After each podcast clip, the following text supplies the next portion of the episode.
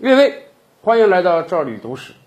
很多人啊喜欢穿古代的服饰啊，我们生活中也有一些人呃愿意穿汉服拍个照啊，甚至出门逛街的时候就穿。咱这么讲吧，汉服确实有很多很漂亮的，但是女孩的汉服啊，真的比男孩的汉服漂亮的多。然而，我国古代有一种男士的服装，那真是极尽华美，哎，很多人是非常喜欢的，就是明代锦衣卫的飞鱼服。前不久，我记得上映了那部电视剧《大明风华》，朱瞻基，你作为皇太孙这么尊贵的身份，哎，人家还在锦衣卫里混了个小头目，哎，天天穿着非常华美的飞鱼服。我想啊，这恐怕也是编剧也好，导演也好特意安排的，哎。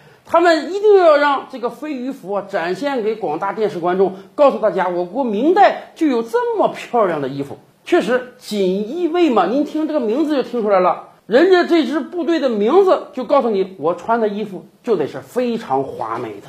我们也找了几张飞鱼服的图片给大家看一看。然而啊，看到这些图片之后啊，我们有一个小疑惑，什么呢？锦衣卫是干什么的？锦衣卫那是个特务机构啊。怎么叫特务机构？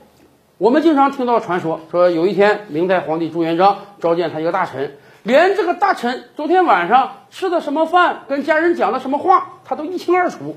大臣听得惶恐啊！哎呦，好歹我在饭桌上没说这个皇帝的坏话，要不然今天我就得被咔嚓了。是啊，明代的锦衣卫实际上就是一个特务机构、间谍机构，大量的锦衣卫成员那就是皇帝的耳目啊，主要为皇帝探测。哎呀。这个大臣守不守法？那个大臣有没有不臣之心？可是啊，问题来了，特工是什么样的人适合干？特工应当穿什么样的衣服？不是像咱想象那样啊，詹姆斯邦德、零零七出席任何场合都一身西装，人长得也倍儿精神，特帅啊！咱这么讲吧，杀人群里你第一眼能看到的肯定是邦德那种人。特工能那样吗？特工当然不能那样了。普京当年就干过特工啊。按普京的讲法，什么样的人适合干特工？那就得是长相平平无奇，衣着特别普通，扔人群里你找半天都找不到那种人，那才能干特工呢。特工是绝对不能招摇过市的。咱们举个例子，前几年俄罗斯有个特工学校，那一届毕业生啊有五十多个人啊，经过了几年的学习，终于毕业了，马上要走上战斗岗位了，特别兴奋啊！俄国人们愿喝酒。这五十多个人喝了一晚上酒，开着十几辆奔驰越野车横穿整个城市，哎，很多新闻媒体都报道了。然后您猜怎么着？现代社会各种摄像头多发达呀！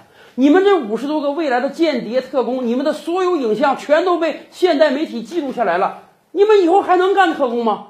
你们给派到别的国家，人家一眼就知道哦，你是间谍学校刚刚毕业的呀。所以这五十多个人只能被调到非常偏远的地方，干不了特工了。